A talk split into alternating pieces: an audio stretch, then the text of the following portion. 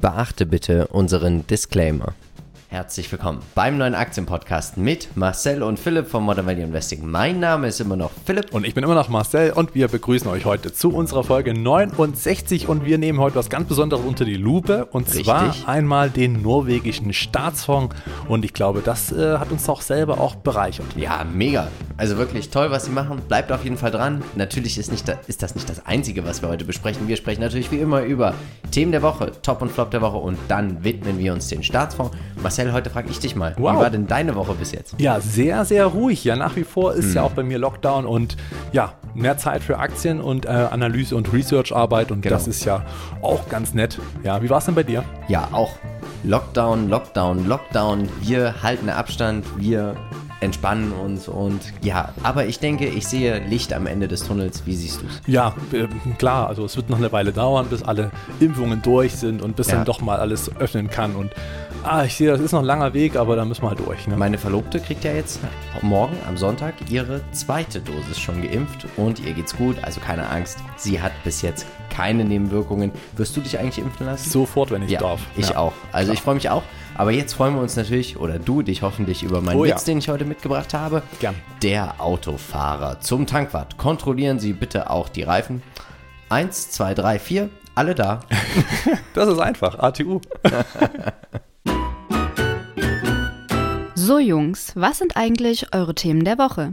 Und wie immer natürlich heute, meine Damen und Herren, gibt es wieder die aktuellen Quartalszahlen mit Marcel. Marcel, bitte. Ja, genau, die Quartalssaison ist wieder eröffnet und ich habe mich gefreut, denn es gab wieder einiges zu sehen an starken Dein Quartalszahlen. Leben hat wieder einen Sinn. Ach, es hat wieder einen Sinn. Gut, das Deine Lockdown ist 22 Uhr Nachrichten. Genau, 22 Uhr Nachrichten, da schaue ich immer in die Apps und in die Nachrichtenszene, was so los ist. Und United Health hat direkt auch diese Woche geliefert. Und zwar mit doch recht guten Zahlen, zumindest in Sachen Umsatz. Wurde 7,5 Prozent mehr ausgewiesen und alle Sparten, also alle relevanten Geschäftsbereiche sind stärker aus dem Quartal oder auch aus dem Gesamtjahr gekommen. Ja. Man hat also äh, ja, die Prämien für Versicherungsgeschäft, für die Services, für die äh, sonstigen Produkteinnahmen, die man verkauft. Das sind alle stark gestiegen. Nur der Gewinn ist eben nicht ganz so äh, gestiegen, er ist sogar ein Stück zurückgegangen. Lag einfach daran, dass man natürlich hohe Kosten hatte, aufgrund auch Corona. Ja. Und ähm, ja, klar, aber trotzdem insgesamt gute Zahlen. United Health ist ja dann durchaus auch so ein No-Brainer, den man einfach liegen lassen kann, kaufen und eigentlich vergessen kann. Ne? Daher trotzdem gute Zahlen, fand ich äh, spitze. Und dann natürlich Netflix. Ja, vielleicht haben es einige äh, mitbekommen, das war Ja. schon eine sehr, sehr starke Geschichte. Netflix überrascht mit starkem Nutzerwachstum. 6,5 Millionen waren erwartet. Und sie haben geliefert 8,5 Millionen Neukunden. Das ist natürlich innerhalb eines Quartals schon nicht schlecht. Vor Wahnsinn. allem, wenn man bedenkt, man hat die Preise erhöht in vielen Ländern, jetzt ja auch in Deutschland. Ja. Und ähm, dann hat man natürlich eine höhere Konkurrenz noch. Und trotzdem liefern sie so stark. Natürlich, Lockdown hilft natürlich bei den ganzen Sachen auch ganz gut. 204 Millionen zahlende Nutzer gibt es jetzt aktuell. Und ähm, das hat den Umsatz im Jahr 2020 einfach mal um 20 Prozent in die Höhe geschossen, äh, schieben lassen. Also es war natürlich schon stark, Hammer. muss man sagen, ja. Gewinn ist zwar etwas niedriger gewesen, man muss natürlich jetzt äh, Content liefern und da natürlich auch äh. Gelder weiter investieren in neue Inhalte. Das ist wahrscheinlich so der, der Kreislauf eines ähm, ja, Streaming-Dienstleisters. Aber ich glaube, jeder guckt ja im Moment die Bridgertons, oder? Ja, man hört- das Netflix. ist auch ein Grund. habe ich jetzt Ja. angefangen. Auch mega gute Ja, Le Serie. war richtig gut, ne? Das Hast du stimmt. schon durchgeschaut? Ich, nein, noch nicht. Ich darf nicht. Ich muss äh, Warten. warten. Ja. ich muss leider warten. Das ist der Nachteil, wenn super. man mit schichtarbeitenden Frauen zusammen ist. Ja, richtig. Omar Sy ist ja da der Haupt, äh, Genau, der, der richtig. Schauspieler. Finde ich super, weil er auch bei ziemlich beste Freunde, einer Richtig. meiner Lieblingsfilme, äh. Einer Da- deiner Lieblingsfreunde. Freunde, ja. Ja, dich dann. Ja, ähm, die, je nachdem. Und äh, dann haben wir natürlich hier starke äh, Zahlen gesehen. Die Aktie 17% hochgegangen. Wahnsinn. Und man hat ähm, einen Ausblick gegeben auf 2021. Natürlich erst das erste Quartal wieder recht sachte. Hat man ja schon öfter gehört. 6 Millionen neue Abos sollen es bloß, bloß werden. Es ist immer noch stark auf dem Niveau. Und das natürlich unter den Schätzungen. Und man überlegt jetzt sogar, Philipp, halte ich fest, Mhm. Oha. Dividenden zu zahlen und Nein. Aktienrückkaufprogramme in Erwägung zu ziehen. Natürlich jetzt nicht Wow. Mhm. ganz so viel, weil man natürlich immer noch viel für den Content braucht, aber das ist doch mal eine doch interessante Hm, wahrscheinlich Geschichte. geht man jetzt davon aus, dass das Wachstum abflachen wird, dass man jetzt wahrscheinlich hier so einen Peak erlebt hat. Kann sein. Und dann geht es natürlich wie immer volle Kraft voraus Ja. auf Shareholder Value. Und man hat natürlich richtig große Cashflows, ne, die man Ja. dann hier noch bedient und irgendwo muss man ja dann auch mal was äh, weitergeben an die Investoren. Das äh, wollen sie machen. Apropos weitergeben an die Investoren, das macht äh, ASML Holdings auch. Die haben ja wirklich wahnsinnig hervorragende Zahlen gebracht. Und wir haben sie verkauft Und in ja. unserem Aktiencheck Ja, aus unserem Depot. Naja, aber auf, auf einem hohen Niveau kann man das auch mal machen. Richtig. Dennoch, langfristig ist ASML natürlich eine Wahnsinnswette auf den technischen Fortschritt. Finde ich gut. 15% höhere Dividende wurde aus, ja, oder, oder ausgegeben oder äh, angekündigt und jetzt übertraf man eben nicht nur Gewinn, Umsatz, sondern eben auch die Marge um 2%, also auch hier 52% Marge. Man konnte sich so ein bisschen denken, denn Taiwan Semiconductor hat ebenfalls sehr starke Zahlen gebracht und Ja. hier ist ja ASML doch auch mit involviert. Gute Zahlen. Mal sehen, ob es so weitergeht in diesem, dieser Quartalsaison. Sie hat ja erst Ja. richtig begonnen und nächste Woche kommt ja erst die erste größere Flut. Aber man muss ja auch sagen, ASML ist jetzt für mich nicht überraschend als Teil von Modern Value Investing und auch für unsere langjährigen Zuschauer und ZuhörerInnen auch nicht. Warum? Weil der Peter hat bei uns auf unserer Webseite schon vor langer, langer Zeit eine Analyse dazu geschrieben. Aber kein Problem, wir verlinken diese natürlich wie immer nochmal in den Show Notes. Der Peter hat sogar gekauft, ASML. Richtig. Ja. Hast du, lieber Marcel, Ja. schon mal online Getränke bestellt? Mache ich permanent, seitdem ich in der vierten Ehrlich? Mm. Etage ohne Aufzug ähm, wohne, mache ich das wem? eigentlich immer. Flaschenpost oder Durstexpress? Ich kriege bei Durstexpress nochmal Rabatte. Aber das wird nicht mehr lange passieren, weiß. denn aus Durstexpress wird Flaschenpost, beide Getränkelieferdienste werden zusammengeführt. Leider soll es jetzt auch zu Standortschließungen und Entlassungen kommen. In den Regionen Berlin, Leipzig und Bochum seien Mitarbeiter der Durstexpress-Standorte über ihre Kündigung informiert worden. Ihnen sei aber angeboten worden, sich neu bei Flaschenpost zu bewerben. Ich persönlich finde es sehr schade, weil ich sehe hier einen Nachteil für den Verbraucher. Ja. Ich ja, für mich ist es ein Quasi-Monopol, was wir jetzt hier in Deutschland haben, dass wir sowas überhaupt in Deutschland dulden und erlauben dürfen, hat mich doch wieder ziemlich überrascht. Aber ich glaube, das ist wahrscheinlich auch so ein bisschen einfach an den Behörden vorbeigezogen. Ja, es ist, glaube ich, noch zu kleines Geschäft. Es ist halt noch nicht in diesem ro- großen. Das ist ein Riesenmarkt. Ist ein Riesenmarkt, das auf jeden Fall. Ja. Also das- ich glaube, das ist auch ein IPO äh, zukünftig, da bin ich mir relativ sicher. Aber ja, Flaschenpost war ja an sich schade. privat und äh, Durstexpress war, gehörte ja dem oder gehört ja dem Dr. Oetker-Konzern. Und die haben eben jetzt für eine Milliarde vor ein paar Wochen oder Monaten mittlerweile auch schon Ja. ähm, Flaschenpost übernommen und jetzt sind eben hier die Konsequenzen. Ich finde es schade, da. weil ich glaube, es wird schlechter für den Verbraucher. Die Preissetzungsmacht für Flaschenpost oder Durstexpress wird jetzt einfach höher. Kann durchaus sein. Wobei man Ja. natürlich trotzdem immer noch damit argumentiert, warum man dort bestellen sollte, weil es ja die gleichen Preise sind, wie es Hm. im normalen Geschäft sind. Auch da gibt es immer mal Angebote. Naja, was soll's, dann äh, geht's halt zur Flaschenpost jetzt für mich. Na dann, Nützt- berichte, wie nützt die ja nix. Preise sich aus, also für dich ausfallen werden. Ja, bin ich gespannt. Dann ähm, gab es Microsoft auch ganz tolle Nachrichten und zwar, ähm, nachdem ja bei Apple schon bekannt wurde, dass sie Mhm. Pläne haben zum autonomen Fahren und mal sehen, ob es ein Apple iCar oder was auch immer es werden soll, gibt es jetzt auch von Microsoft Geld für dieses Geschäftsmodell, denn man hat hier einen Einstieg bei Cruise gewagt. Cruise ist ein, ähm, ja, ein Spezialist für selbstfahrende Autos, fürs autonome Fahren Ja. und die sind äh, seit 2016 größtenteils in der Hand von General Motors, die nach wie vor ebenfalls den gleichen Anteil behalten, also auch nach der Investition, weil die ebenfalls mit investiert haben. Und insgesamt, also sprich mehrere Unternehmen, unter anderem eben auch Microsoft, haben insgesamt zwei Milliarden Dollar investiert. Und das ist natürlich dann heftig für die Bewertung des Auf Unternehmens. Ich Fall, war ja. total überrascht. 30 Milliarden Dollar ist dieses Unternehmen jetzt schon wert schreit nach einem Börsengang. Hm. Auf jeden Fall extrem, denn 2019 waren es noch 19 Milliarden. Also hier hat man schon echt heftiges Wachstum. Und ähm, Microsoft möchte auch gleich noch mit guter Tat beiseite stehen, denn autonomes Fahren braucht ja extrem hohe Datenmengen oder verbraucht das ja. Ja. ne? Also es Ja, wird ja total. an jeder Ecke werden ja innerhalb von Sekunden Terabyte von äh, Daten gesammelt. Ist ja auch wichtig und die müssen ausgewertet werden. Und da stellt Microsoft dann auch die Cloud zur Verfügung. Und das ist dann auch eine Win-Win-Situation, weil auch General Motors jetzt auf die Cloud mit zugreift von Azure und so kann man auch wieder Kunden gewinnen. Mm. Hat man sich einen. Kunden gekauft? Ja, so ein bisschen mit, ne? Und trotzdem noch gleichzeitig in den Trend der Zukunft mit reingegangen.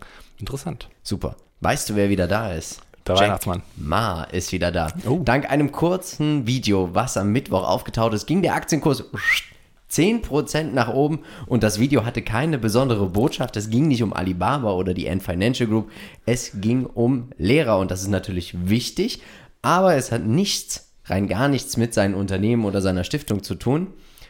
Und ja, der Direktor der Vermögensverwaltung, Amber Hill, sagte dazu, das Video zeigt, dass es Jack Ma politisch jetzt wieder erlaubt war, aufzutauchen. Es könnte aber auch ein Zeichen dafür sein, dass Mars-Unternehmen eine Einigung mit der Regierung erzielt haben, um ihre kartellrechtlichen Probleme zu lösen. Genau darauf haben die Investoren gewartet. Das Handelsblatt kommentiert das alles so. Es ist klar, Mars abtauchen sendet eine deutliche Botschaft. Legt euch nicht mit der Regierung an und Peking meint es ernst damit, die Tech-Konzerne einzuhegen und duldet keinen Widerspruch. Ich glaube, wir haben hier auf beiden Seiten ein Stück Wahrheit mit drin im Text. Ich glaube, es ergibt ein Gesamtbild und ja, er ist wieder da. Inwieweit er sich in Zukunft äußern werden darf oder wird, es bleibt interessant und spannend, aber man sieht natürlich wirklich hier, dass die chinesische Regierung kein Spaß mit ihnen. Ne? Kein, also ja, die duldet hier keinen. Widerspruch. Nein, das stimmt. Und das sollte sich auch jeder Investor nochmal, ja, vielleicht auch nochmal so ein bisschen herbeiführen, nochmal vor Augen führen, was denn auch die Risiken sind, wenn man in China auch mit investiert, dass es dort auch sehr volatil auch zugehen kann. Genau, also solche Nachrichten können halt kurzfristig, wie wir es eben bei Alibaba und auch bei Tencent gesehen haben, schon zu einem stärkeren Abverkauf führen. Aber gut, langfristig äh, ist natürlich hier wieder der Vorteil eines ja, Buy-and-Hold-Anlegers, der da vielleicht solche Dellen auch mal verkraften kann. Ich dachte mir so, warum geht denn jetzt die Aktie so in die Höhe, nur weil Jack Ma wieder aufgetaucht ist? Ja, also mhm. wahrscheinlich so die Erleichterung, er ist nicht tot oder keine Ahnung, ist nicht äh, im Knast oder sonst wo. Er arbeitet jetzt nicht für Tencent. Bitte? Er arbeitet jetzt nicht für Tencent, ja, die Erleichterung. Ja, das, das, stimmt. Aber die stimmt, sind ja alle hochgegangen. Ja. Auch JD.com ist ja direkt weiter angesprungen. Also da war es erstmal doch ein gutes Zeichen, dass er noch lebt. Ja. Das stimmt. Air Liquid lebt auch noch. Oh, Und yes. zwar haben sie sich breiter aufgestellt bei einer Investition ähm, in ein Unternehmen aus äh, Frankreich. Und zwar ähm, H2V Normandie. Ja, oder mhm. ein Wasserstoffspezialist, der ähm, plant, eine Wasserstoffproduktion in Frankreich zu bauen und ähm, möchte damit natürlich beitragen an eine ja, grüne Umwelt. Hier möchte man grünen Wasserstoff produzieren ja. und deswegen hat man hier 40 Prozent der Anteile des Unternehmens gekauft und äh, hat aber nichts gesagt zum Kaufpreis. Also das scheint hier schön, naja, unter Dach und Fach gebracht worden sein, aber eben stillschweigend. Ja. Und ähm, wir wissen ja, Air Liquid wird Wasserstoff ja liefern können. Also sobald eine Infrastruktur ist oder da ist, dann wird oder Air Liquid können das schon. Wie, ja, na klar, genauso wie Linde. Natürlich. Genau, die können das schon. Ja. Aber jetzt ist ja die Infrastruktur noch nicht da. Warum sollte man jetzt viel beliefern? Ist ja nicht Richtig. relevant für die Größe. Ja, aber wenn das mal ausgebaut sein sollte, dann wird man auch bei Air Liquid und bei Linde natürlich auch starkes Wachstum sehen. Und jetzt hat man sich hier natürlich nochmal ein bisschen Kompetenz eingekauft. Genau. Wir hatten vor ein paar Tagen oder Wochen oder vor ein paar Folgen haben wir darüber gesprochen, über die mögliche IPOs 2021. Ja. Und es kommt jetzt eine neue Mobility Holding dazu, die dieses Jahr an die Börse in Deutschland schreibt, nämlich meinauto.de, also der Betreiber der Plattform meinauto.de, möchte eine Bewertung erlösen bei seinem Börsengang mit oder mit einschließlich Schulden will man zwischen 1,3 und 1,4 Milliarden Euro bewertet werden. Das Unternehmen, das dem britischen Finanzinvestor HG gehört, peilt eine Emission in der ersten Jahreshälfte im Jahr, im Jahr 2021 an, hat ihren Hauptsitz bei München. Die Mobility Holding wäre der zweite Internetautohändler, der in diesem Jahr an die Frankfurter Börse strebt. Auto 1 hatten wir ja damals berichtet, will auch an die Börse. Ja. Marcel, ist das für dich ein Investment Case? Ähm, das ist gar nicht so einfach, weil man muss ja sehen, Gebrauchtwagenmarkt, ja, ich sag mal, klar, der wird nach wie vor gefra gefragt sein, auch der Neuwagenmarkt, mhm. Leasing, das sind ja alles auch Dinge, die damit reinspielen, Finanzierung, Vermittlung, ja. keine Frage. Also hier gibt es, denke ich, viele Möglichkeiten, doch zu wachsen ähm, ich sag mal, die langfristige Sicht auf 30, 40 Jahre, wenn dann vielleicht äh, nicht mehr das eigene Auto einem gehört, ja, wenn das autonomes ja. Fahren durchgesetzt ist, dann ähm, wird es vielleicht schwieriger, aber bis dahin haben sie vielleicht auch Alternativen wird sich zeigen. Ich finde es nur spannend, dass beide jetzt ähm, an die Börse kommen dieses Jahr. Ja, richtig. Und ich kannte meinauto.de gar nicht. Ich auch nicht. Das war mir komplett neu. So ist es ähnlich wie dieser Luxusmodehändler aus München, der jetzt an die Börse kommt. Richtig. Heute erst. Ah, ja, heute ja. es. Genau. Ja.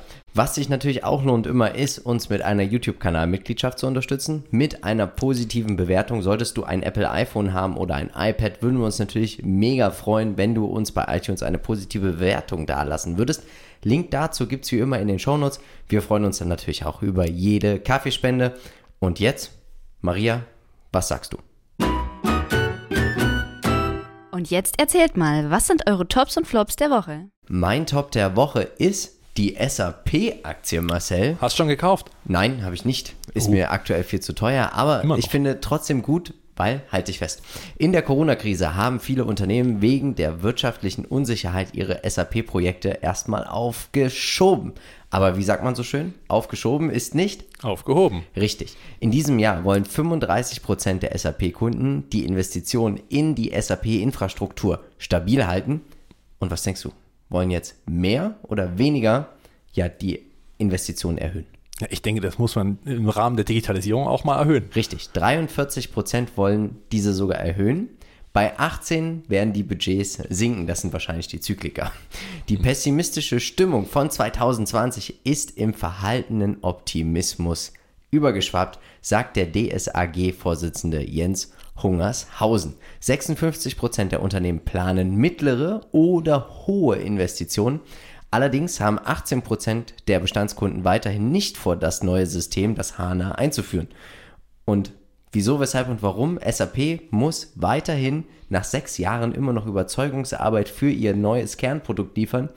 Und ich glaube, das ist der Grund, warum man sich jetzt Julia White von Microsoft in das Unternehmen geholt hat, weil sie wird dafür verantwortlich sein, die Kundenzufriedenheit zu steigern. Und ich glaube, man ist wieder auf dem richtigen Weg. Was denkst du? Ja, zeigt auch der Aktienkurs. Der geht Ja. auch so langsam immer weiter ein Stück höher. Ja, auch wenn du sagst, es ist zu teuer. Ich glaube, für langfristige Investoren ist es gar nicht so schlecht jetzt, äh, wenn man unbedingt, wenn man überzeugt ist, zu kaufen. Aber du hast natürlich recht, hier ist äh, viel an Hausaufgaben zu machen und Ja. ähm, ist doch schön, dass man Ich hier möchte Kompetenz hat. allen gratulieren, die ja diesen Rücksetzer damals genutzt haben. Ist ja jetzt auch schon ein bisschen her. Das stimmt, um aber ist noch, einzusteigen. ist noch etwa in dem Bereich, also sprich, wäre auch jetzt noch so günstig fast, wie es eben da war. Also Ehrlich? so viel ist jetzt auch nicht, ja. Also langfristig sowieso nicht. Also, ja, finde ich interessant, dass sie da äh, mit Julia White doch Kompetenz zurückgewonnen haben oder zugewonnen haben. Richtig. Das gefällt mir. Gut, Kompetenz gibt es jetzt auch im Weißen Haus, wenn Zum man so Glück. möchte. Ja, also nach den doch äh, starken Eskapaden von Trump so in den letzten Wochen und Monaten. eigentlich, oder? Müssen wir Ja. nochmal ganz kleiner Exkurs. Wir waren ja 2016, als er angefangen hat, doch positiv gestimmt auf Donald Trump, oder? Ja, skeptisch, aber dann so mit den Sachen, also wie Steuersenkung, das ging ja alles sehr schnell. Das waren ja positive Sachen durchaus, ja, also nicht nur für uns Aktionäre, sondern ja grundsätzlich auch für den Markt. Ja. Und dann auch ein paar Sachen wie China, eigentlich gar kein schlechter Move, ja. Also Zölle sind immer schlecht, keine Frage, aber hier muss man vielleicht auch mal was äh, wagen, um äh, die China-Politik ein bisschen ja, aus der Reserve zu locken und vielleicht hier auch einen ordentlichen Deal mal zu ermöglichen. Also wo man Richtig. auch mal fairen Wettbewerb findet, dass man als ausländisches Unternehmen in China vielleicht auch mal investieren kann, Ja. ohne große ja, äh, extreme Einschränkungen oder Joint Ventures. Deswegen, die Motive waren gut, die Umsetzung hm, Anders. irgendwie nicht ganz so, vielleicht zu sehr aktionistisch und am Ende hat er doch, fand ich, seine wahre ja, Fluppe gezeigt und äh, naja, jetzt äh, ist das Ganze natürlich schon im anderen Licht zu sehen. Joe Biden ist jetzt neuer ähm, oder ja, doch neuer US-Präsident, 46. mittlerweile auch. Hast du's Und, gesehen? Ähm, ich du habe die die, Zusammenfassung habe ich mir angeschaut und ich finde es halt cool und deswegen ist auch mein Top der Woche, dass er sofort loslegt. Nicht großartig viel Ja. quatschen. Jetzt geht's los. Äh, US, ähm, USA ist wieder drin im Klimaabkommen. Ja, das hat man gleich mit umgelegt. Und äh, man möchte ja auch in die, die WTO wieder besser ähm, arbeiten und äh, Ja. zusammenarbeiten. Und äh, man möchte auch die China-Politik beibehalten. Das macht es auch für mich zum Top. Wie gesagt, ich finde es nicht fair, wie China ähm, bisher in den Weltmärkten handelt. Sie haben Richtig. überall Möglichkeiten zu investieren, lassen es aber nicht immer zu. Und ich glaube, das ist gut und dass er es halt konstruktiver machen kann. Äh, nicht so wie, äh, jetzt verbannen wir hier noch Xiaomi und keine Ahnung. Ist ja eigentlich auch Quatsch, bringt ja am Ende gar keinen weiter. Und jetzt hat man ja auch herausgefunden, dass der Handelsstreit mit den Chinesen ja vor allen Dingen von den Steuerzahlern in den USA großartig finanziert wurde. Also alles das hat man sich quasi selbst ins Bein geschossen. Ja, schwierig. Ja, aktuell mein Flop der Woche ist der Aktionismus bei ThyssenKrupp. Wir wissen ja, dass der Konzern sich selber filetiert im Moment und man hat vor, zehn Geschäftsbereiche zu verkaufen. Der Bereich der Zementtochter soll verkauft werden, aber der Verkaufsprozess wurde jetzt gestoppt, weil man hat potenziellen Käufern erlaubt, in die Bücher zu gucken und anschließend sind alle Angebote für diese Sparte gesunken. Und es heißt jetzt in einem internen Schreiben, die uns anliegenden Angebote konnten uns nicht überzeugen. Aber naja, und jetzt möchte man aber weiter alles effizient machen und man möchte jetzt möglichst bald den Turnaround schaffen. Und ganz ehrlich, ich finde, das ist einfach nur schlechter Aktionismus, den man hier treibt. Wenn man wirklich nachhaltig an einem Umbau ja, interessiert wäre, dann nimmt man oder beißt man halt auch mal in den sauren Apfel und sagt, lieber ein Schrecken mit Ende als ein Ende ohne Schrecken. Ja, Und, ja äh, nachvollziehbar. Also wirklich, es gefällt mir nicht. Ja, und man muss ja auch nicht über Biegen und Brechen jetzt alles äh, auflösen. Ja, man kann ja auch da nach und nach die Fortschritte erzielen. Und es ist natürlich immer das Problem, wenn ich jetzt sofort die, äh, ja, eine, eine hässliche Tochter, in dem Falle, wie das die Zement-Variante ist, auf den Markt werfe und sage, hier, nehmt, nehmt für den den Preis, dann ist immer schwierig, wenn man unter Druck verkaufen muss. Und ähm, hier wäre es natürlich besser, Ja, aber glaubst du, dass die jetzt den, den Turnaround jetzt schaffen? Also das ist doch. Nee, das Nee. ist, also ich glaube, man hätte hier einen radikalen Schnitt machen sollen. Interessant war auch, dass sie jetzt eben die Stahlbran äh, den Stahlbereich an die Börse bringen wollen, extra Mhm. nochmal. Ich bin gespannt, wo es dahin geht mit ThyssenKrupp. Obwohl die Stahlpreise in den letzten Monaten deutlich angezogen haben. Ja, grundsätzlich äh, ist es ja erstmal gut für ThyssenKrupp. Ja. Mal schauen. Ja, Weil, vielleicht. wusstest du, dass, ich habe heute gehört, ich weiß nicht, ob es stimmt, dass China darf unseren Schrott nicht mehr kaufen. Hm. Deswegen kaufen die Chinesen jetzt, du brauchst ja für die Stahlproduktion Schrott, deswegen kaufen die Chinesen jetzt ganz viel Schrott aus der Türkei. Ah, Und deswegen zieht jetzt der Stahlpreis wieder an. ja, klar. So hängt es dann zusammen. Ja, verrückt. Ja. Was mir überhaupt nicht gefallen hat diese Woche und deswegen Ja. zu Recht mein Flop. Und äh, das liegt mir immer noch nahe, obwohl es eigentlich schon fast eine Woche wieder her träumst, ist. ne? Ja, das tut, das ist wirklich, also es war mir unverständlich. Wer von euch hat es gesehen? Die ja, Wahl zum neuen CDU-Vorsitzenden zwischen Laschet, Röttgen und Merz. Die- Diejenigen, die das verfolgt haben, denen ist bestimmt aufgefallen, dass jeder so 15 Minuten reden durfte, sich vorstellen durfte. Mhm. Ich bin und laufen gegangen. ja, du konntest das nicht mehr angucken. Also Merz hast du noch angeguckt? und Ich habe alle drei Reden gehört. gehört. Ich muss auch sagen, ich fand Norbert Röttgen sehr, sehr gut. Ja, er war aufgeregt, aber Rede. Er emotional war- voll dabei. War, ich fand, und ich fand, die schwächste Rede war von Armin Laschet. Fand ich wirklich. Also es war einfach nur, ich weiß, sein Vater war Bergmann. aber er ist ja Laschet. Das hat er, ja, genau, ich bin Armin Laschet. Halt Armin Laschet. Man muss halt wissen.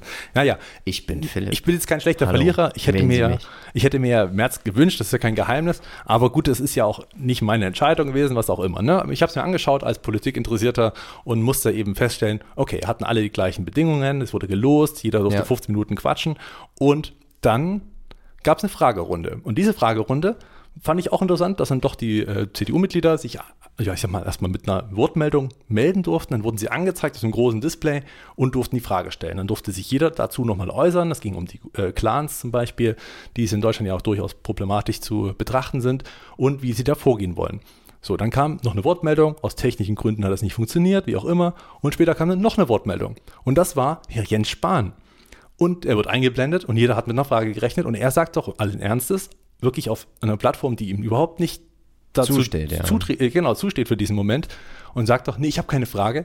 Ich möchte mich bloß noch mal kurz an die CDU-Mitglieder äh, wenden, dass ich äh, mit dem Herrn Lasche zusammenarbeiten möchte. Das hat den, den und den, den Grund und ja, äh, macht dann einfach nochmal hier äh, Werbung für Laschet, was es vielleicht nicht die Wahl am Ende entschieden hat, aber trotzdem eigentlich ein sehr unfairer Faktor Man macht ist. das nicht. Man macht es nicht. Es gehört sich nicht, in so einen unfairen, ja, so einen unfairen Move zu wagen, mit dem man sich eigentlich nur ins Abseits stellen kann und äh, dann doch auch Unrecht tut gegenüber Röttgen und Merz. Ja. Also das fand ich wirklich eine Riesensauerei. Ich finde es auch ganz erschreckend, dass eigentlich keiner mehr darüber gesprochen hat danach, weil es eigentlich gut, schon er wurde ja abgestraft bei der Wahl ins Präsidium, glaube ich.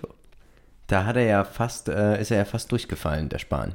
Ja, also das war wirklich eine unter aller Sau. Was Macht war ein nicht. schlechter Move, wirklich ganz schlechte Art. Das enttäuscht mich und ärgert mich, einfach auch deswegen, weil ich eigentlich viel von ihm gehalten habe bisher, von seiner Politik, von seinem, was er umsetzt. Das ist äh, sicherlich nicht alles gut, aber zumindest äh, Er geht er voran. Er geht voran, er ist ein Macher, das gefällt mir gut. Nur das ging gar nicht. Wirklich nicht. Und sagt mal, worum geht es heute? Ja, wir kommen zum Thema des Tages, Philipp, und darauf habe Ja. ich mich irgendwie doch gefreut, denn es ist und es geht um den norwegischen Staatsfonds. Und du hast dich gefreut, weil du Norweger bist, in Norwegen wohnst Nein. und was mit dem norwegischen Staatsfonds zu tun hast und davon profitierst. Nein, weil ich den so bewundere. Philipp. Ah. Ich bewundere diesen norwegischen Staatsfonds und die Weitsicht der Regierung in Norwegen, Mega. dass die doch tatsächlich sowas eingerichtet haben und schon damals, als sie das Öl gefunden haben, gesagt haben, hier, wir müssen auch das ganze, den ganzen Erfolg des ganzen Ölrauschs Mit dem Volk teilen. Das dem- ist eine, also da- nicht erstens- sozialistisch gesehen, sondern für das Volk entscheiden die Politiker, wie die Sachen nachhaltig angelegt werden. Und nicht nur auf die nächsten vier, fünf Jahre der Periode Richtig. des Wahlgangs, sondern eben auf die nächsten Generationen. Also sprich das, was die selber Ja. ja, gar nicht miterleben. Wow, das, ich, das kriegt man hier in Deutschland gar nicht mehr mit. Wer macht denn Ja. noch Politik für die nächsten 15, 20 Jahre? Das sieht man ja kaum noch. die Linke. Stimmt. Alles, alles äh, in Staatshand. Naja, je nachdem. Es ist auf jeden Fall doch sehr, sehr schön. Und was ist eigentlich dieser Staatsfonds? Das ist ein äh, staatlicher Fonds, also schon auch staatlich gemanagt, Ja. die, ich sag mal, die Altersvorsorge der äh, Norweger stemmen soll und finanzieren soll. Und das ist damals entstanden, 2006, aus dem Ölfonds und dem Sozialversicherungsfonds, der Ja. schon bestanden hatte. Und man hat dann eben gesagt, wir werden jetzt die Öleinnahmen ähm, so investieren, dass sie eben gewinnbringend nach und nach immer mehr erwirtschaften können, solange wie es eben Öl noch gibt. Man hat die Weitsicht erkannt, dass man Ja. irgendwann nicht mehr auf Öl zurückgreifen kann und möchte natürlich da noch Profit schlagen, langfristig und da natürlich die Einnahmen auch die Renten sichern. Genau, weil man möchte ja auch raus aus dieser Zyklik. Der Ölpreis, Ölaktien, Ölunternehmen sind ja immer einer gewissen Zyklik unterworfen und man möchte ganz bewusst weg von dieser äh, von dem Zyklus, von der Konjunkturabhängigkeit Genau. des Öls. Fällt der Ölpreis, müsste man Leute entlassen im Staatshaushalt. Kommt er Richtig. wieder hoch, müsste man wieder viele einstellen. Ist ja auch nichts Vertretbares, was man jetzt so Ja. machen könnte. Wie ist denn die Aufteilung? Die Aufteilung. Es geht hier Die Asset Location. die Asset Location. Wir haben Immobilien im norwegischen Staatsfonds mit drin, Mhm. aber auch Anleihen. Und der größte Teil, und das sind, also du darf bis zu 70 Prozent haben. Ja. Aktuell sind es sogar fast 70 Prozent, die da investiert sind. Ja, das gibt auch eine ordentliche Rendite, Philipp. Das finde ich, ja, also das auf jeden Fall. Der, der Fonds hat es geschafft, 2019 eine Rendite von fast 20 Prozent hinzulegen, nämlich 19,9. Ich möchte nochmal sagen, diese Asset Location finde ich richtig cool. 70, 30, das ist ja auch das, was man so für ein ETF-Weltdepot auch immer vorschlägt. 70, 30, 70 entwickelte Welt, 30 Prozent Wachstumsmarkt. Hier ist es natürlich einfach so, diese 30 Prozent mit Immobilien und Anleihen sind einfach ein Stabilitätsanker. Genau. Und Marcel, das hat man ja auch gemerkt während der Corona-Krise, oder? Genau, richtig. Denn äh, in der Corona-Krise zum Halbjahresbericht der Norges Bank, die das Ganze, ja, ich sag mal, äh, managt ja, für, Ja. Den, für das Finanzministerium. Und ähm, da ging es gar nicht so stark runter wie, ich sag mal, in unseren Depots vielleicht oder bei den meisten. Denn Bei mir ging es nur hoch. bei dir ging es natürlich sowieso nur hoch, das ist ja keine Frage. Entschuldigung, ich wollte ich jetzt nicht so treten. kurz, kurze Anekdote dazu.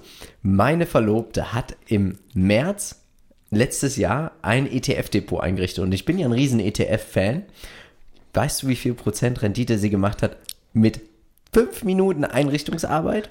Naja, mit Sicherheit den Markt geschlagen. Ja, nee, also uns. Naja, sie hat aber auch den Markt geschlagen, Ja. weil sie ja nicht im Januar angefangen hat, sondern im März, Ja, im Tief unglaublich. natürlich. Ne? Emerging Markets 25 Prozent und der MSCI World Sparplan bis Ende des Jahres hat über 14 Prozent gemacht. Top. Ja. Also, Sehr Leute, ne? ETF Weltdepot für jeden, ja, für jeden. Weiter Genau. geht's. Natürlich auch ein super Moment in dem Ja. Moment. Ne? Aber man sieht eben, nur 6,8 Prozent hat der Staatsfonds an Wert verloren. Das ist für einen so Mega. starken Abverkauf, den wir hier an der Börse erlebt haben, und da waren sie bei 70 Prozent ähm, Aktien investiert, Ja. doch recht stark. Also ihr habt dann doch einen guten Anker gehabt. Und ähm, ja gut, die Immobilien wurden auch mit 1,6 Prozent runter bewertet, aber das ist ja auch bloß vorübergehend, denn man verkauft die ja nicht an heute. Mhm. Ja, sie haben ja auch Top-Lagen. Ja. US, Times Square in, in New York. in London, in, an der Champs-Élysées. Also da gibt es ja doch äh, recht gute Lagen, die so ein normaler jetzt auch nicht bekommen würde. Ja, und ähm, das ist eben doch schön, weil auch die Anleihen hier für Stabilität sorgen. Und ähm, was machen, äh, ja, was macht das in Zahlen, Philipp? Erzähl mal. Ja, was macht das in Zahlen? Und das ist einfach ganz wichtig.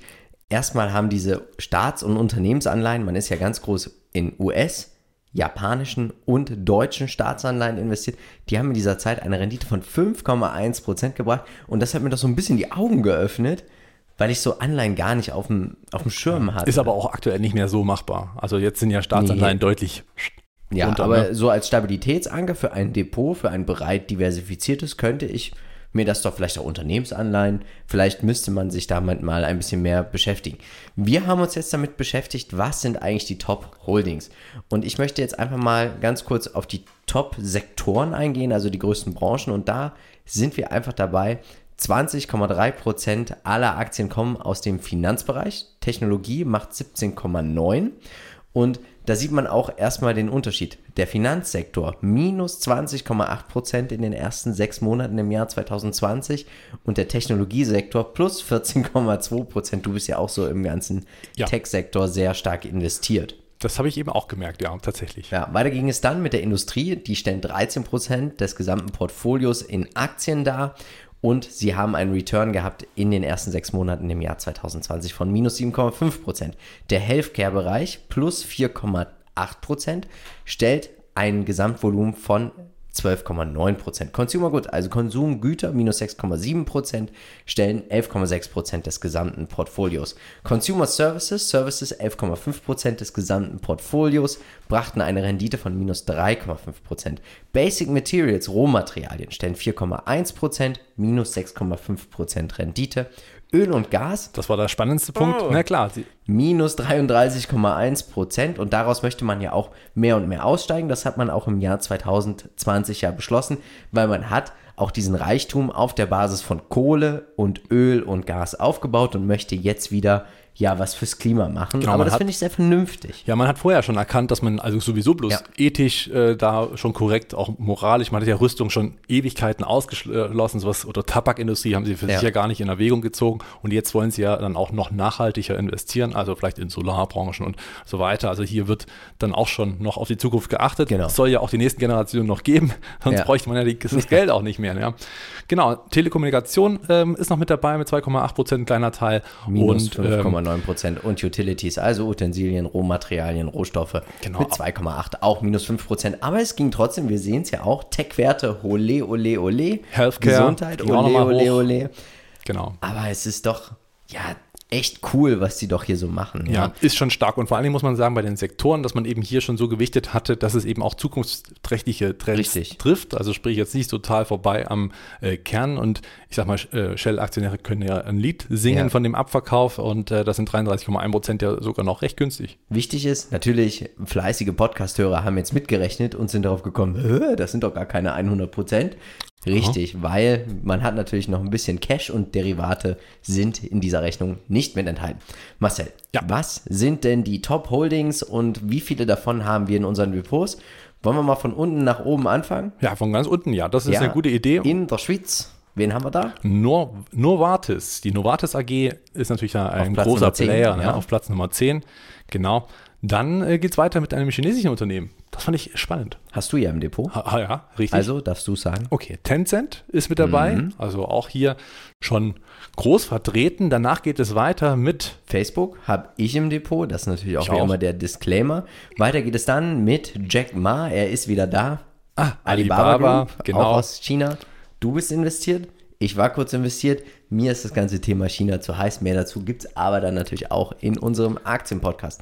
Wir gehen wieder zurück in die Schweiz. Ja, Roche. Roche. Auch hier wieder sind wir im Healthcare-Bereich. Die sind ja ganz stark verbandelt, auch mit Novartis. Ja, das stimmt. Da hat man hier gleich die Synergien auch gleich mit investiert. Dann geht es weiter mit Nestlé. Jetzt wird ja. der eine sagen, von wegen Moral und Ethik. Ja, mm, aber die graben doch nur das Wasser ab von genau, Detail. Richtig. Ähm, dazu gibt es aber, wer sich eine eigene Meinung bilden möchte, natürlich wie immer den Link zu Peter seiner Aktienanalyse in den Show Notes. Als nächstes ein Unternehmen, was auch du im Depot hast. Ja, jetzt da, kommt nur noch meine. Jetzt eigentlich nur noch Marcells Depot. Sie tracken dich. Sie hören ja. unseren Podcast. Genau. Ja, Alphabet.